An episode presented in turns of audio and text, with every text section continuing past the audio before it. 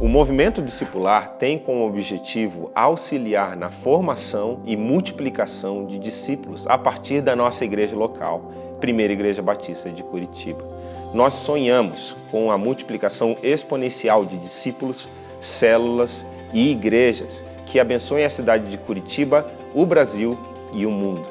Jesus chamou os seus primeiros discípulos e também continua a chamar discípulos em pleno século 21 com as mesmas palavras registradas em Mateus 4,19: Sigam-me e eu farei de vocês pescadores de homens. O discipulado de Jesus é um discipulado que envolve a mente, o coração e as mãos dos discípulos.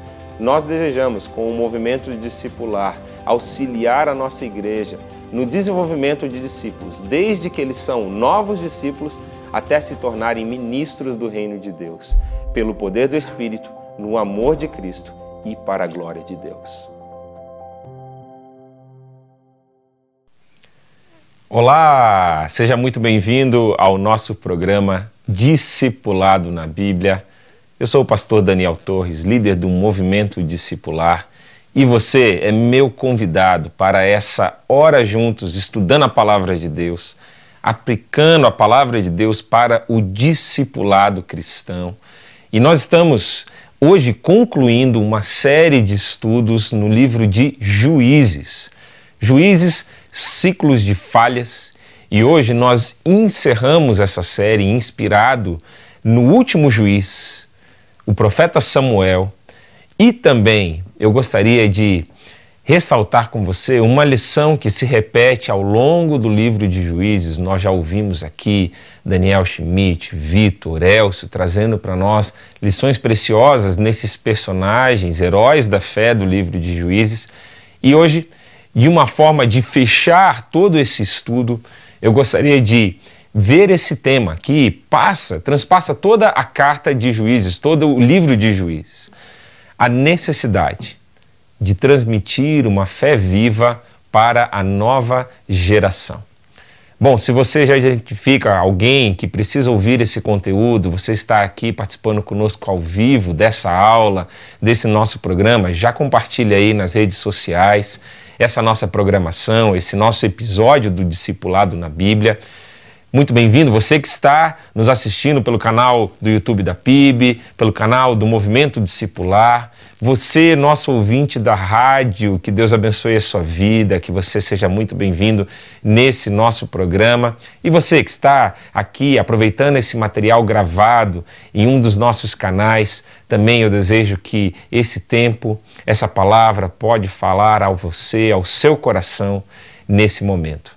Bom, eu quero te convidar então para fecharmos esse ciclo juntos no livro de Juízes e refletirmos sobre a vida do profeta Samuel. Bom, antes eu quero ler esse texto de Juízes no capítulo 2, versículo 10, que é um texto que, de novo, ele nos dá uma linha de raciocínio do que, que aconteceu, por que, que Deus precisou levantar juízes após juízes, e toda vez que esse juiz morria, toda uma geração se perdia, o povo perdia a sua liderança espiritual, se perdia na sua adoração, se perdia nos seus valores, na sua ética, e parece uma aspiral descendente no livro de Juízes. Cada vez a situação vai ficando mais crônica, mais complicada.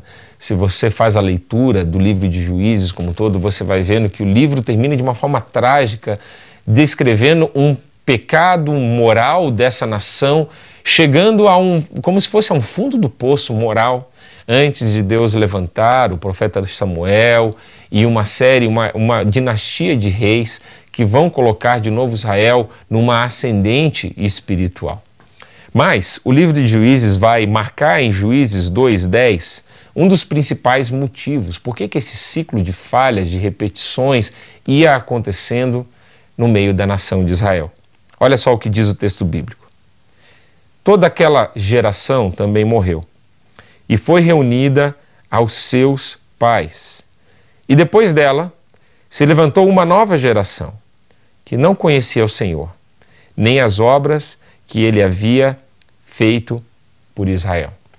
Por isso acho importante, no fechamento desse programa todo e dessa série que fizemos no livro de Juízes, pensar de forma sistemática sobre a importância de transmitirmos uma fé viva para a, nossa, a nova geração.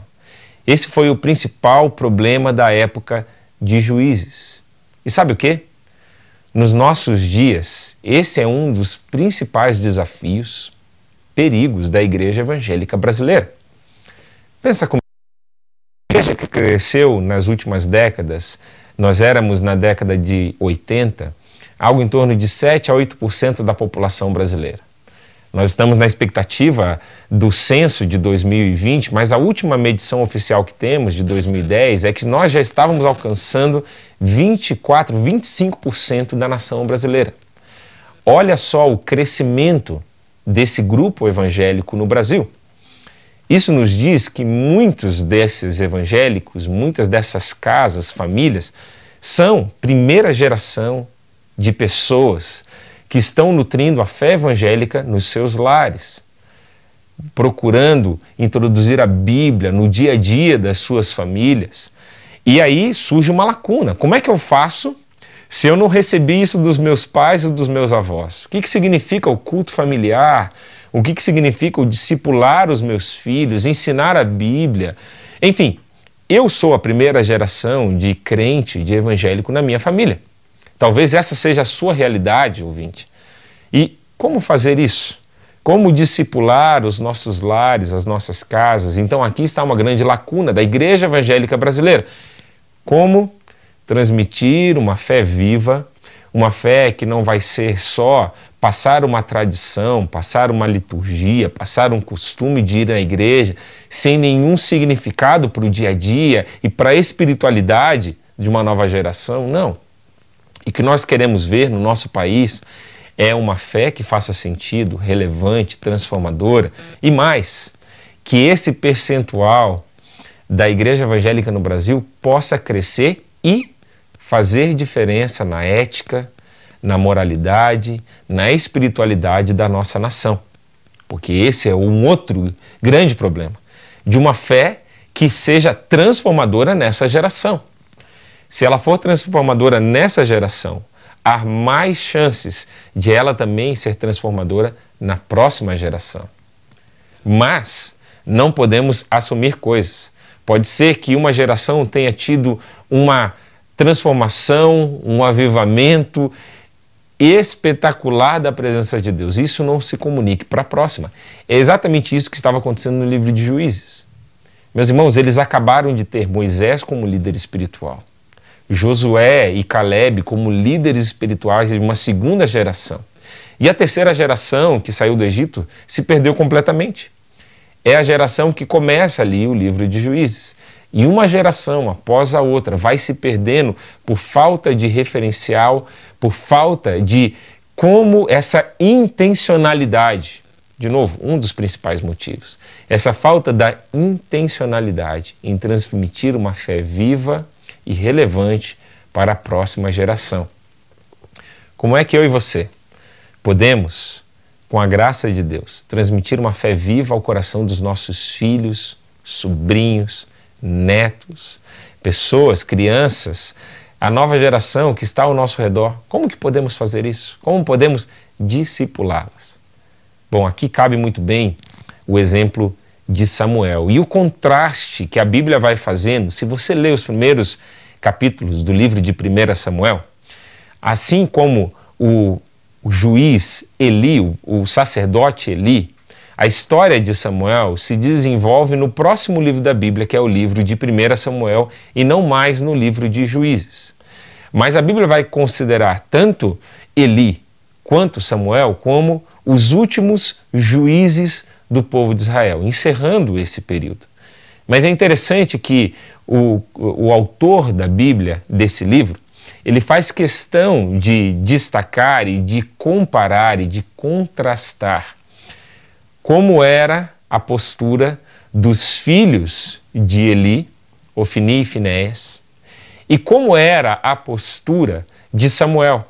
É interessante que você vai percebendo que o autor vai mostrando, olha, os filhos de Eli estão fazendo isso, estão sendo desrespeitosos com a casa de Deus, eles estão sendo desleixados com as ofertas, eles estão tirando mais do que a sua porção, estão fazendo um churrasco extra para eles, para os seus pais, para a sua família, com aquilo que deveria ser consagrado a Deus.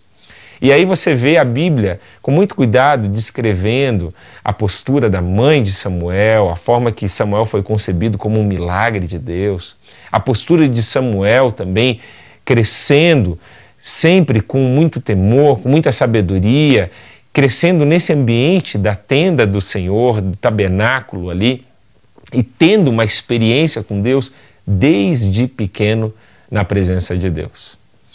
Acho interessante, talvez até irônico, da forma que a Bíblia coloca, que todos esses juízes tiveram filhos e não conseguiram passar uma fé viva para a próxima geração. E logo Samuel, que é aquele que tem. Me desculpa.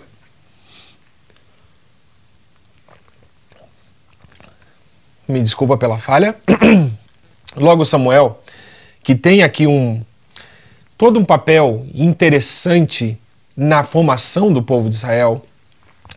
Ele é um líder que ele foi educado e criado pelo próprio Deus. É muito interessante perceber isso.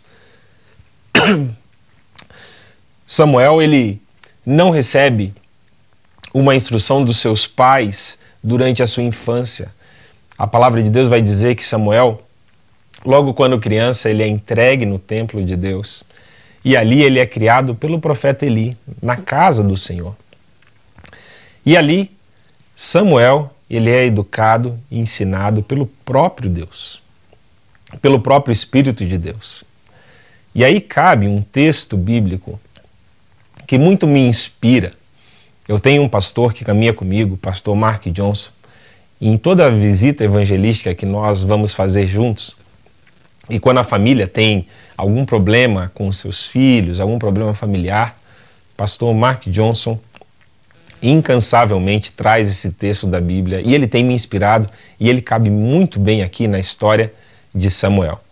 É o texto de Isaías 54, 13. Olha que texto lindo para você colocar é, esse versículo, às vezes marcado perto das fotos dos seus filhos, um texto lindo, onde você pode é, estar ali orando pelos seus filhos, baseado nesse texto da palavra. Texto de Isaías 54, 13, que diz assim: Todos os seus filhos serão ensinados pelo Senhor, e será grande a paz de seus filhos. Bom, é exatamente isso que acontece com Samuel. Uma criança que cresce sendo ensinada pelo próprio Deus, sendo conduzida pelo Espírito de Deus.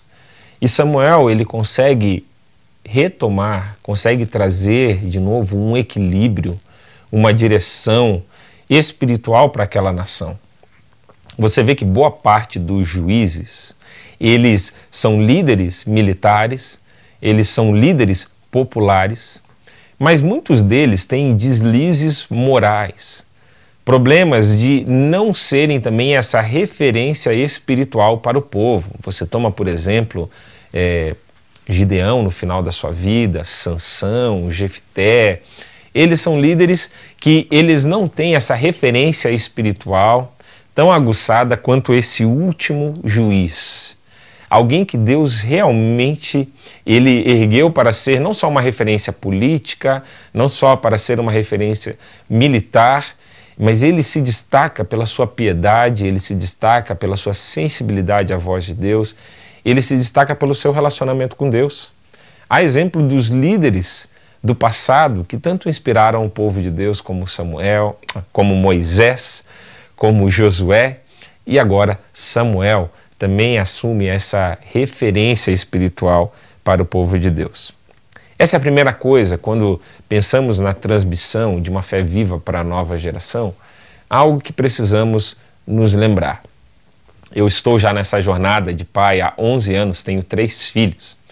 E se você é pai, você vai entender muito bem o que eu digo, que nós pensamos, eu penso, olha, se depender de mim, com os meus melhores esforços, para transmitir os ensinamentos, os valores, a piedade, a espiritualidade ao coração dos meus filhos, vai ficar muito aquém daquilo que eu mesmo gostaria de transmitir, com as minhas falhas, com as minhas limitações, com as lacunas que inevitavelmente eu vou deixar na educação dos meus filhos. E você também, né? A gente se vê nesse papel de humano, as nossas limitações e pensa assim: nossa, Deus precisa ser muito gracioso e ajudar os meus filhos a crescerem com esses exemplos, com o meu melhor, com o melhor que eu estou dando para os meus filhos. E aí, esse versículo é o primeiro ensinamento que eu trago e eu oro pelos meus filhos. Falo, Senhor, que o Senhor mesmo possa ensiná-los naquilo que talvez eu não consegui transmitir a eles, ou talvez nas lacunas que eu deixar, ou Senhor, ainda mais, naqueles momentos em que eles vão se tornando independentes, crescendo, e os meus braços vão se tornando curtos, e eu já não consigo mais influenciar toda a decisão, todos os relacionamentos, todas as amizades, mas Senhor, o Senhor sempre vai estar do lado deles e que o Senhor mesmo possa ensiná-los a estarem perto de ti. Sabe, esse é um primeiro princípio, um primeiro valor que você tem que nutrir da dependência, da busca de Deus pela vida dos seus filhos. Uma busca ativa, apaixonada, para que Deus possa se revelar a eles, para que eles possam ter as suas experiências pessoais. Foi isso que Samuel experimentou ali quando estava dormindo na tenda onde ele, onde ele morava e Deus o chama e se revela a ele quando ele ainda é criança. Sabe, quem sabe o seu filho já é adolescente, já é jovem, não importa. É tão bom quando a gente conhece, quando os nossos filhos conhecem a Deus verdadeiramente, quando ainda crianças. Mas sabe, todos os momentos, mesmo como adultos, você pode e deve ainda influenciar a vida espiritual dos seus filhos. Não desista, não delegue esse papel. Continue a influenciado e a orar por ele, baseado nesse texto que acabei de compartilhar com você. Mas sabe, nessa busca por transmitir uma fé viva aos meus filhos, e não só aos meus filhos, mas a todas as pessoas da nova geração que Deus me permitir ter contato, eu acabei cunhando e no meu tempo com Deus, no meu tempo de devoção, lembro um, um período da minha vida que eu estava orando, quando eu acabei de receber a notícia que eu ia ser pai, nos primeiros anos, eu estava perguntando, Senhor, como é? Como é que eu vou poder transmitir uma fé viva para os meus filhos, para os meus netos, influenciar os meus bisnetos e que esse legado possa chegar às gerações e gerações da minha descendência? E eu lembro que Deus me deu oito princípios baseados naquilo que a palavra de Deus traz e que eu queria deixar, compartilhar com você hoje à noite. Estamos falando sobre esse tema, esse tema que foi um tema que passa por toda a carta de juízes, muito propício para o discipulado, para o discipulado familiar, para você que pode influenciar alguém da nova geração e você poder munir essa pessoa com a palavra de Deus inspirá-la com a sua fé. Primeiro princípio que Deus colocou no meu coração é de me relacionar intencionalmente com os meus filhos e aproveitar cada oportunidade. Uma coisa que acontece no discipulado com crianças ou com nossos filhos em particular é que você nunca sabe quando a janela do coração deles vai estar aberta, quando vai surgir aquela oportunidade de que eles vão estar realmente te ouvindo, realmente atentos àquilo que você quer passar, aquilo que você quer transmitir a eles. Então, o melhor é você tanto criar oportunidades para que isso aconteça, né? você ser intencional nisso, então ter meios de que seu, a sua rotina do dia a dia possa envolver coisas espirituais, conversas espirituais, mas estar atento às oportunidades que Deus coloca na sua frente. Você sabia que ontem o Espírito Santo me deu uma oportunidade de influenciar o meu filho do meio? Eu estava me preparando para pregar na igreja, para falar na igreja, e eu fui para um cantinho da minha casa para eu repassar a palavra que eu iria entregar para a igreja durante o dia.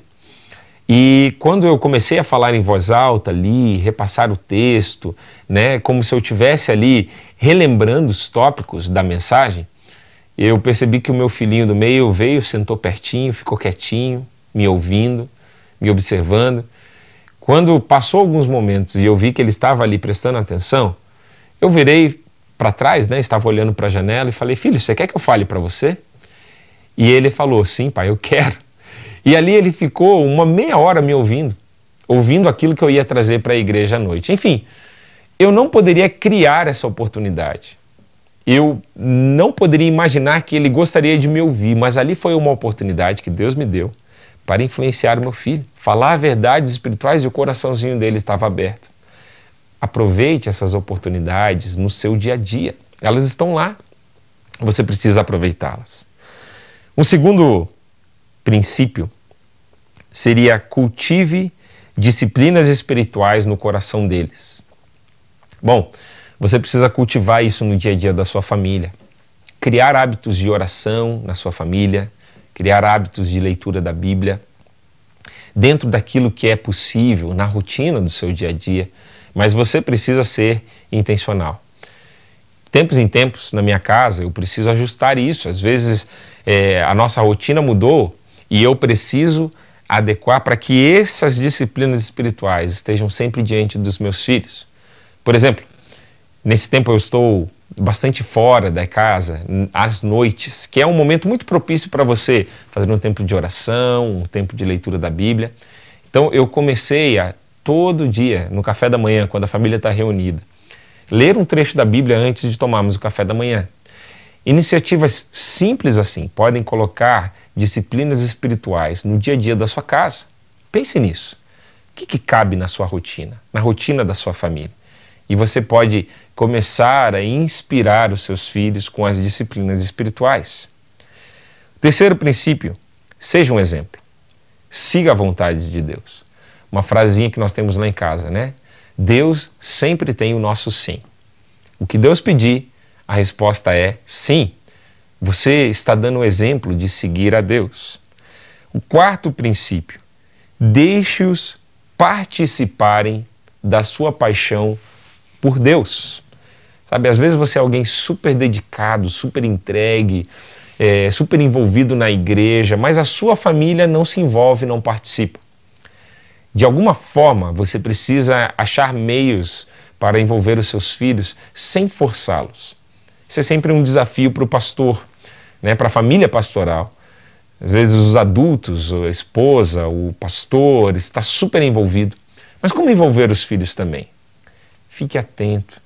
Fique atento em oportunidades. Fique atento àquilo que chama a atenção deles, aquilo que eles têm o desejo de se envolver. E aproveite essas oportunidades para que eles também possam participar dessa paixão. Você possa ajudá-los a, a, a criarem, ou melhor, né, dar oportunidades para que o Espírito Santo possa acender essa paixão por Deus no coração dos seus filhos. Vamos lá, vamos adiante o quinto princípio: crie marcas de fé ao longo da sua jornada em família. Todo momento significativo, às vezes uma mudança de casa, às vezes uma mudança de emprego, uma resposta de oração, um milagre que aconteceu, uma fase da formação que o seu filho concluiu. Marque aquele momento espiritualmente. Coloque a Bíblia nesse momento. Coloque a oração nesse momento. Dedique esse momento a Deus.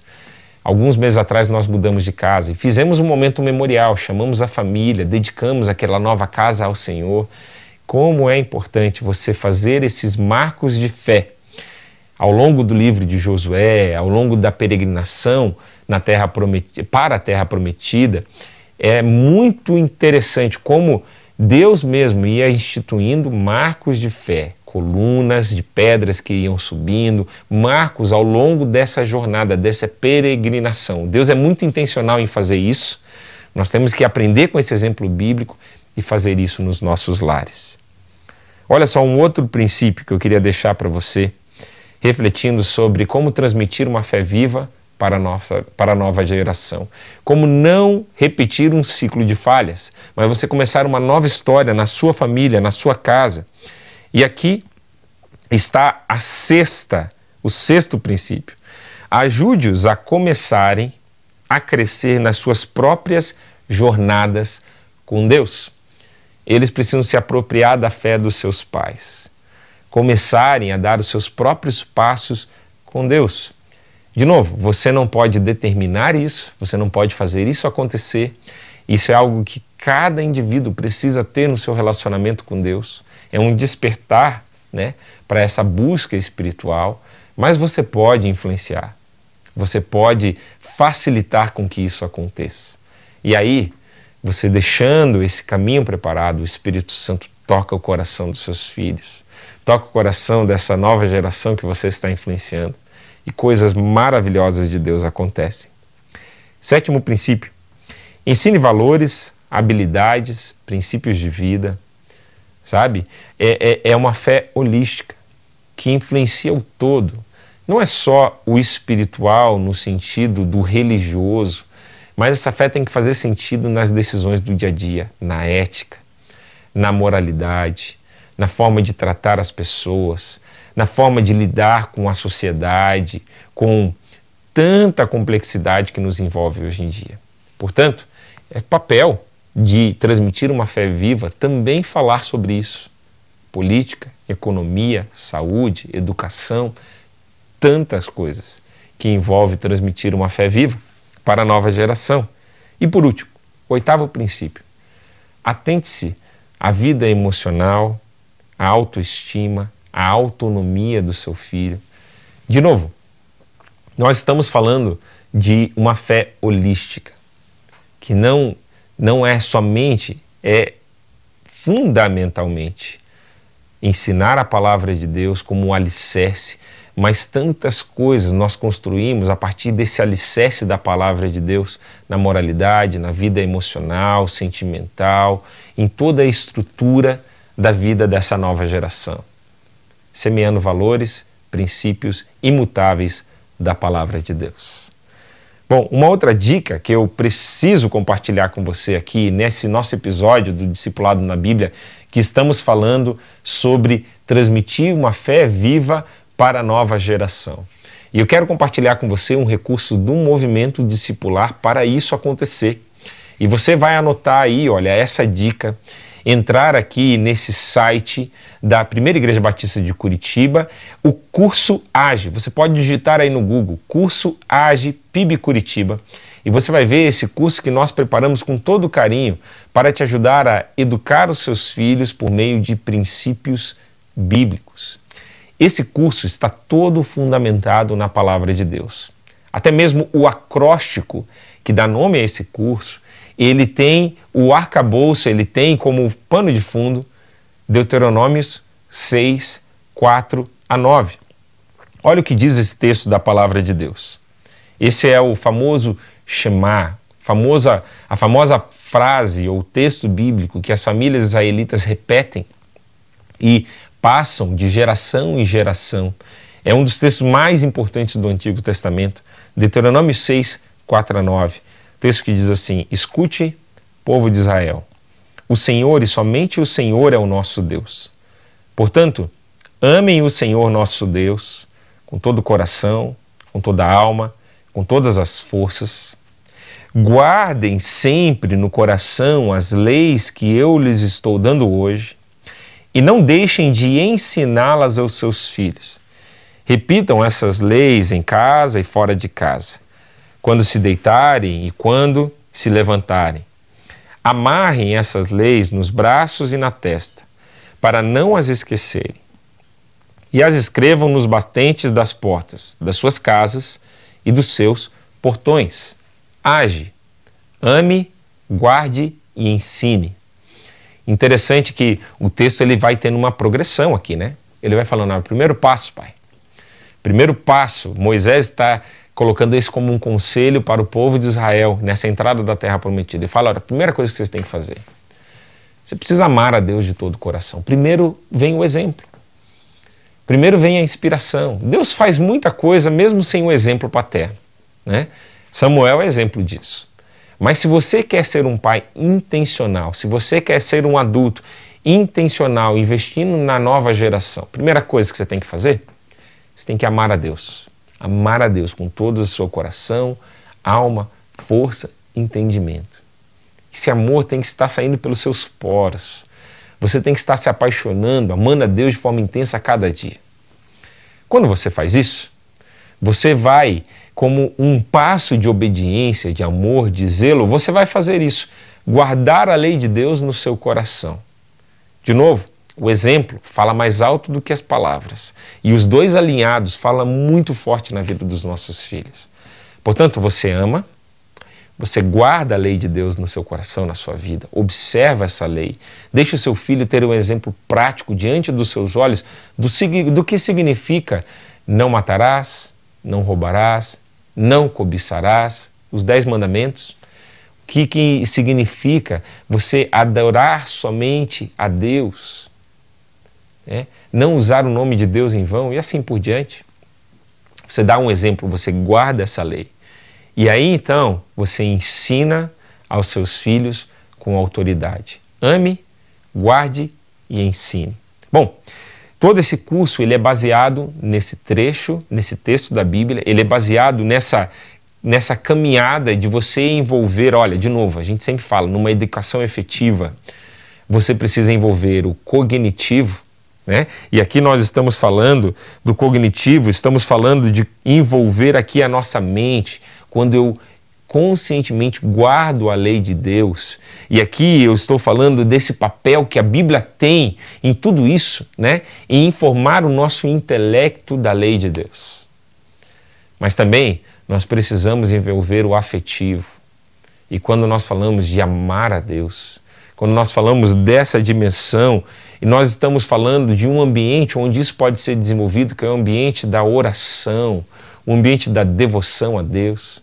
E por último, quando nós ensinamos, quando nós estamos envolvendo as nossas mãos, mesmo assim o ensino ele tem que ser prático. E aqui está nesse aspecto da missão. Enfim, tudo interligado com essa filosofia e visão que temos do movimento discipular de envolver a mente, coração e as mãos. A Bíblia, a oração e a missão, o bom, e quando nós vemos o age, o amar, guardar e ensinar, tudo isso faz parte dessa transmissão de uma fé viva para a nova geração. Falando um pouquinho aqui da base desse curso aqui que eu estou compartilhando com você esse recurso que está à sua disposição. Você pode entrar lá, buscar mais informações e assim poder crescer e continuar aqui essa reflexão que começamos aqui nesse episódio do discipulado na Bíblia. Olha só o que esse curso vai abordar. Vai te ajudar a colocar na sua casa um firme fundamento da palavra de Deus. O que significa ajudar a sua casa ter a palavra de Deus como o alicerce para tudo que você vai construir em cima. Né? E aí você vai trabalhar alguns pilares da educação dos filhos. Você precisa criar neles o caráter de Cristo, ou ajudar que o caráter de Cristo seja formado no coração, na mente dos seus filhos. Segundo, ajudá-los a desenvolverem uma identidade saudável, à luz da palavra de Deus, que vai ajudá-los a serem adultos seguros, frutíferos, comprometidos com Deus, com a palavra de Deus, com a igreja. Ajudá-los a desenvolverem relacionamentos baseados no amor, não no medo, não na coerção, não na pressão de grupo, mas relacionamentos baseados no amor. E por último, serem pessoas que tenham o seu foco, o seu propósito definido pela missão de Deus.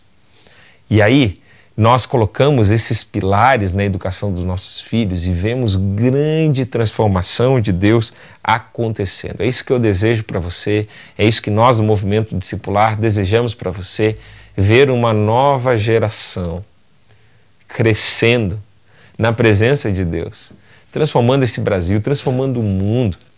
Nós podemos ver isso e interromper esse ciclo de falhas que nós vemos no livro de Juízes, interromper um ciclo de falhas que nós vemos na nossa nação, de inércia, de sentimos que não estamos saindo do lugar, não estamos progredindo.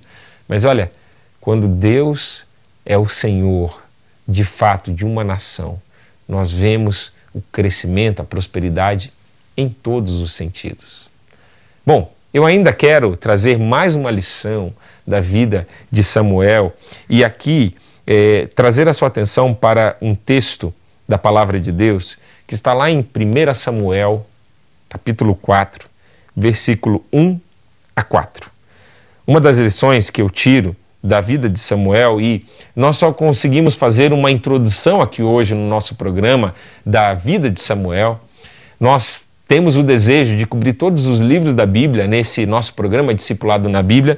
E com a graça de Deus, daqui a algum tempo poderemos cobrir o livro de 1 Samuel. E aí sim, tratar de forma extensiva a vida desse profeta que tanto inspira, tem tantas marcas da vida de Samuel que nós podemos aproveitar para o discipulado cristão, para o nosso crescimento e amadurecimento da nossa fé. Mas essa lição ela é muito especial aqui e eu queria aplicá-la na sua vida, na minha vida, para o nosso discipulado. A lição é que Deus sempre levantará líderes espirituais, referências. Precisamos ver o próprio Deus sempre trazendo isso para a realidade atual, para a realidade bíblica, histórica que nós vemos aqui. E olha só, mais uma vez, isso acontecendo aqui no livro de 1 Samuel. A palavra de Deus diz assim: O menino Samuel servia o Senhor diante de Eli. Naqueles dias, a palavra do Senhor era muito rara. As visões não eram frequentes.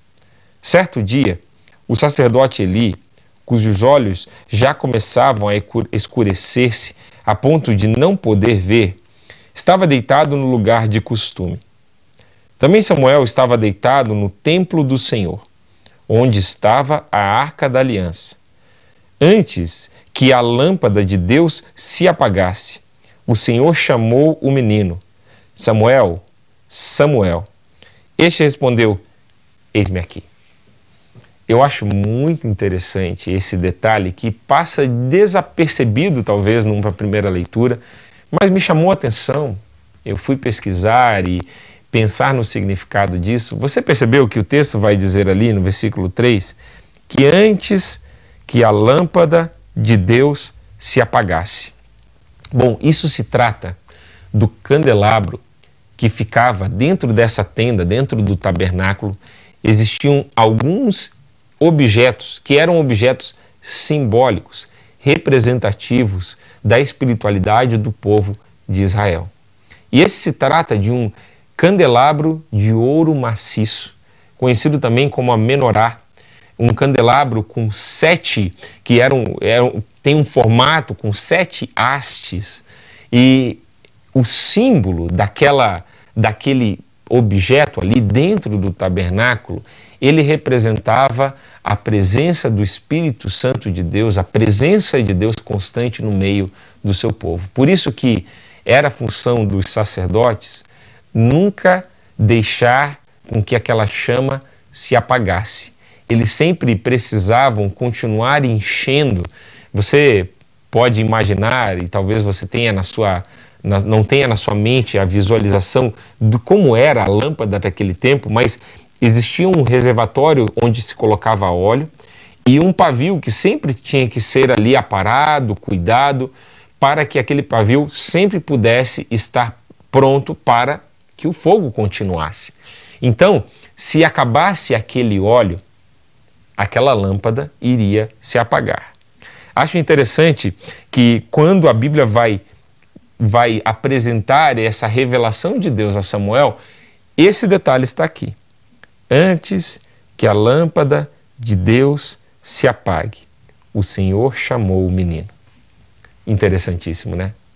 Como a Bíblia, ela se revela, ela chama, Deus nunca vai deixar faltar referenciais espirituais para o seu povo. Deus vai levantar pessoas que vão ser ícones, referências. E olha, não só pessoas que você pensa assim, poxa, não, essas são pessoas especiais, separadas. Deus quer fazer isso na minha e na sua vida. Se nós colocamos a nossa vida no altar de Deus, nós podemos ser esses referenciais de Deus, pessoas entregues ao propósito de Deus. Mas fato é que Deus constantemente chama pessoas para o propósito dele, para o propósito de redenção. Nós vemos isso no passado tantas vezes no livro de Juízes. Você via que o povo passava por um tempo de é, buscar ajuda espiritual em outros deuses, em outros recursos, mas quando o povo começava a clamar a Deus, o ciclo de juízes começa. O povo peca, se afasta de Deus, e quando o povo já não aguenta mais a opressão dos outros povos, a miséria, a falta de comida, todas as necessidades, eles começam a clamar a Deus. E ali Deus levanta um líder. E esse líder começa a trazer de novo o povo a um alinhamento com Deus e com a sua vontade, com o seu propósito. Toda vez que clamamos a Deus, toda vez que, como nação, pedimos, Deus levanta líderes piedosos. Deus levanta no meio do povo pessoas referenciais. Estamos em época eleitoral no nosso país. Essa próxima semana nós vamos eleger o novo presidente. Se você está é, aqui pegando esse material gravado, essa é a situação que estamos nesse momento. E a nossa oração durante esse processo todo eleitoral é que Deus levante é, líderes, não só um líder, mas líderes piedosos que possam liderar a nossa nação, que a vontade de Deus prevaleça sobre esse momento que nós estamos vivendo. Deus será soberano, independente daquilo que acontecer nos resultados desse fim de semana. Deus continua soberano sobre a nossa nação mas pedimos, clamamos a Deus que Deus possa colocar e alinhar os valores dessa nação com os valores da palavra de Deus, com os valores bíblicos. Por isso, fica aqui a palavra de incentivo, a palavra de encorajamento para que você possa voltar com consciência, possa examinar as propostas que temos diante de nós e possa votar no candidato que se alinha mais com os valores da palavra de Deus que você possa exercer a sua responsabilidade, sua cidadania, votando sim, colocando ali a sua opinião, a sua expressão cidadã, democrática. Isso é muito importante.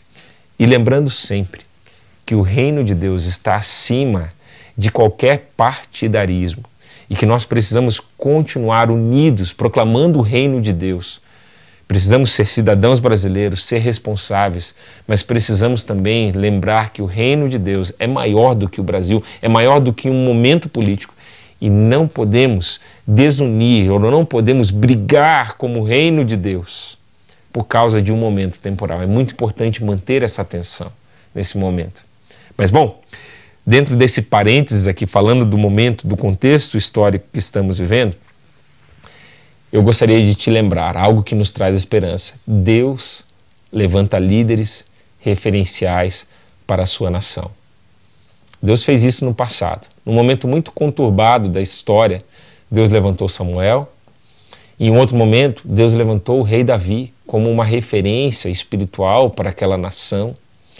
Num outro momento, Deus levanta, eu estava lembrando aqui enquanto preparava esse material para você, do profeta Jeremias, um profeta também que foi chamado por Deus quando criança. É interessante que Deus chama improváveis.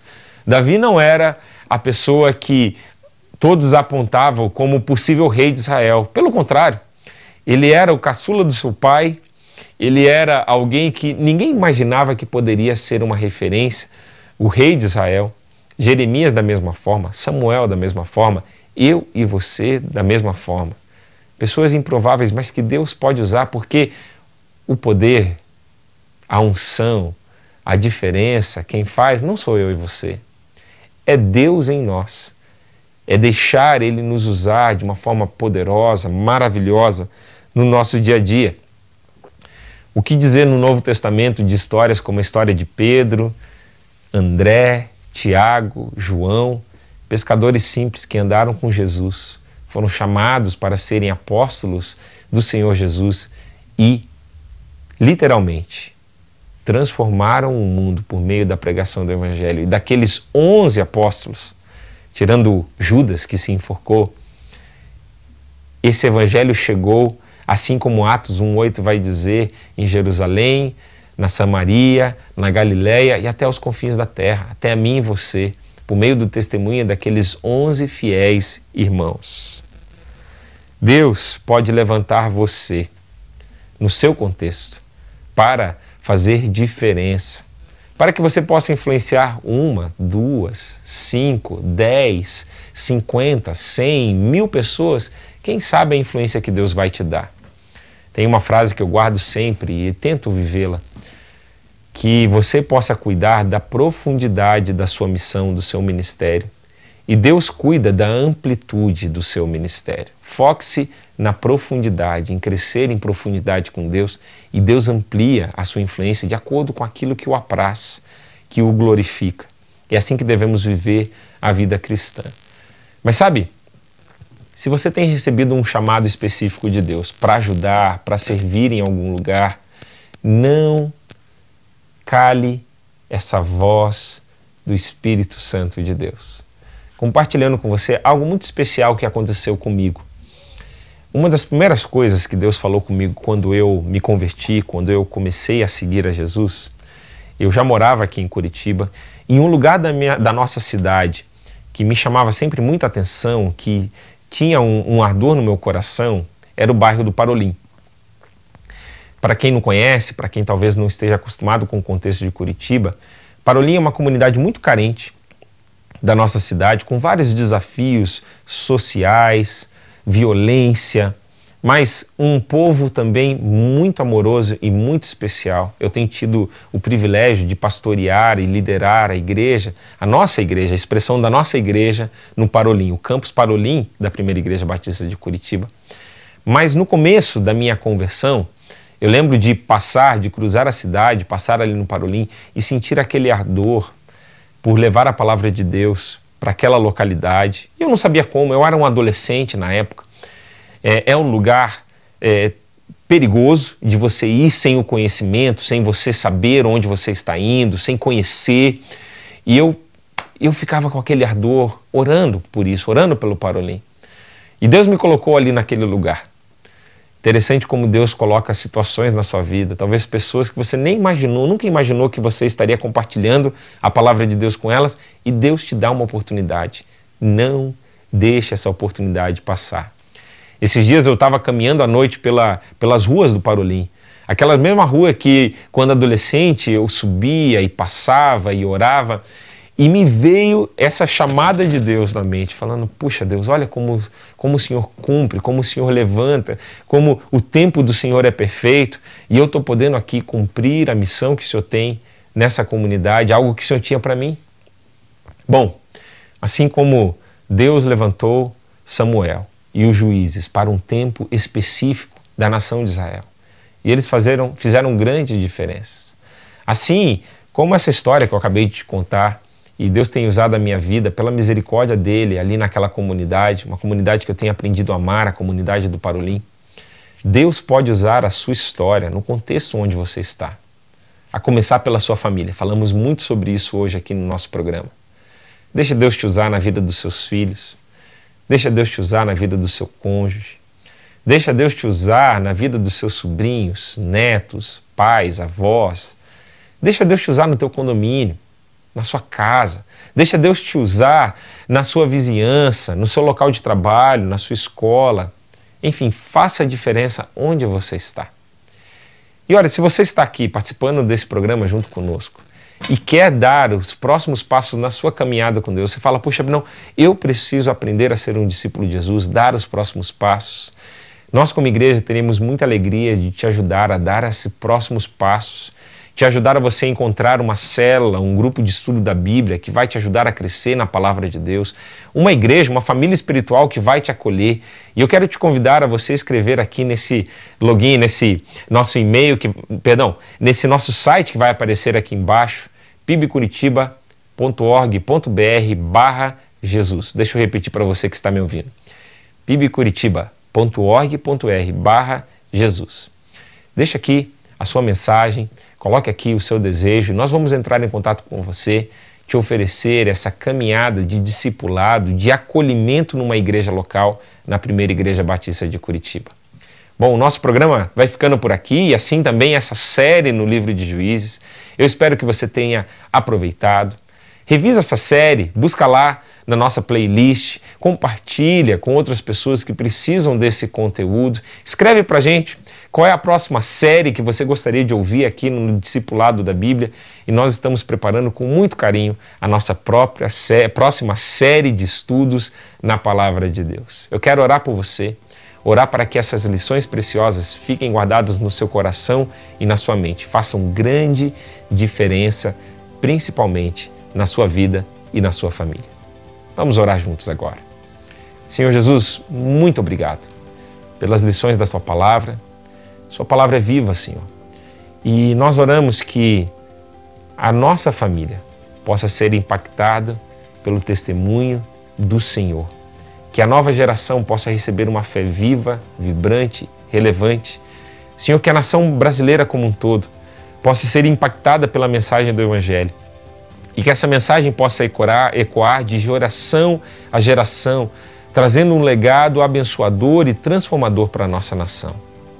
Senhor, sei com a nossa nação essa semana, quando decidimos os próximos anos a, a liderança presidencial do nosso país. Oh, meu Pai, que o Senhor levante líderes espirituais da nossa nação, referências, ó Deus, que possam, Deus, fazer grande diferença na nossa nação. Meu Pai, peço para cada um que está fazendo esse compromisso de caminhar contigo, de buscar ter um relacionamento vivo e transformador com o Senhor para transformar a vida de outros. Cumpra esse desejo desses corações, ó Pai, e que nós, como igreja, possamos também abraçar e acolher esses irmãos e irmãs em Cristo. Senhor, fica conosco, que não repitamos as falhas que ouvimos e que vimos no livro de Juízes, mas que a nossa descendência possa ser abençoada pela palavra de Deus e pelo testemunho do Senhor nas nossas famílias. Essa é a nossa oração, em nome de Jesus. Amém. Fica conosco, fica ligado nos próximos programas do Discipulado na Bíblia e que Deus te abençoe.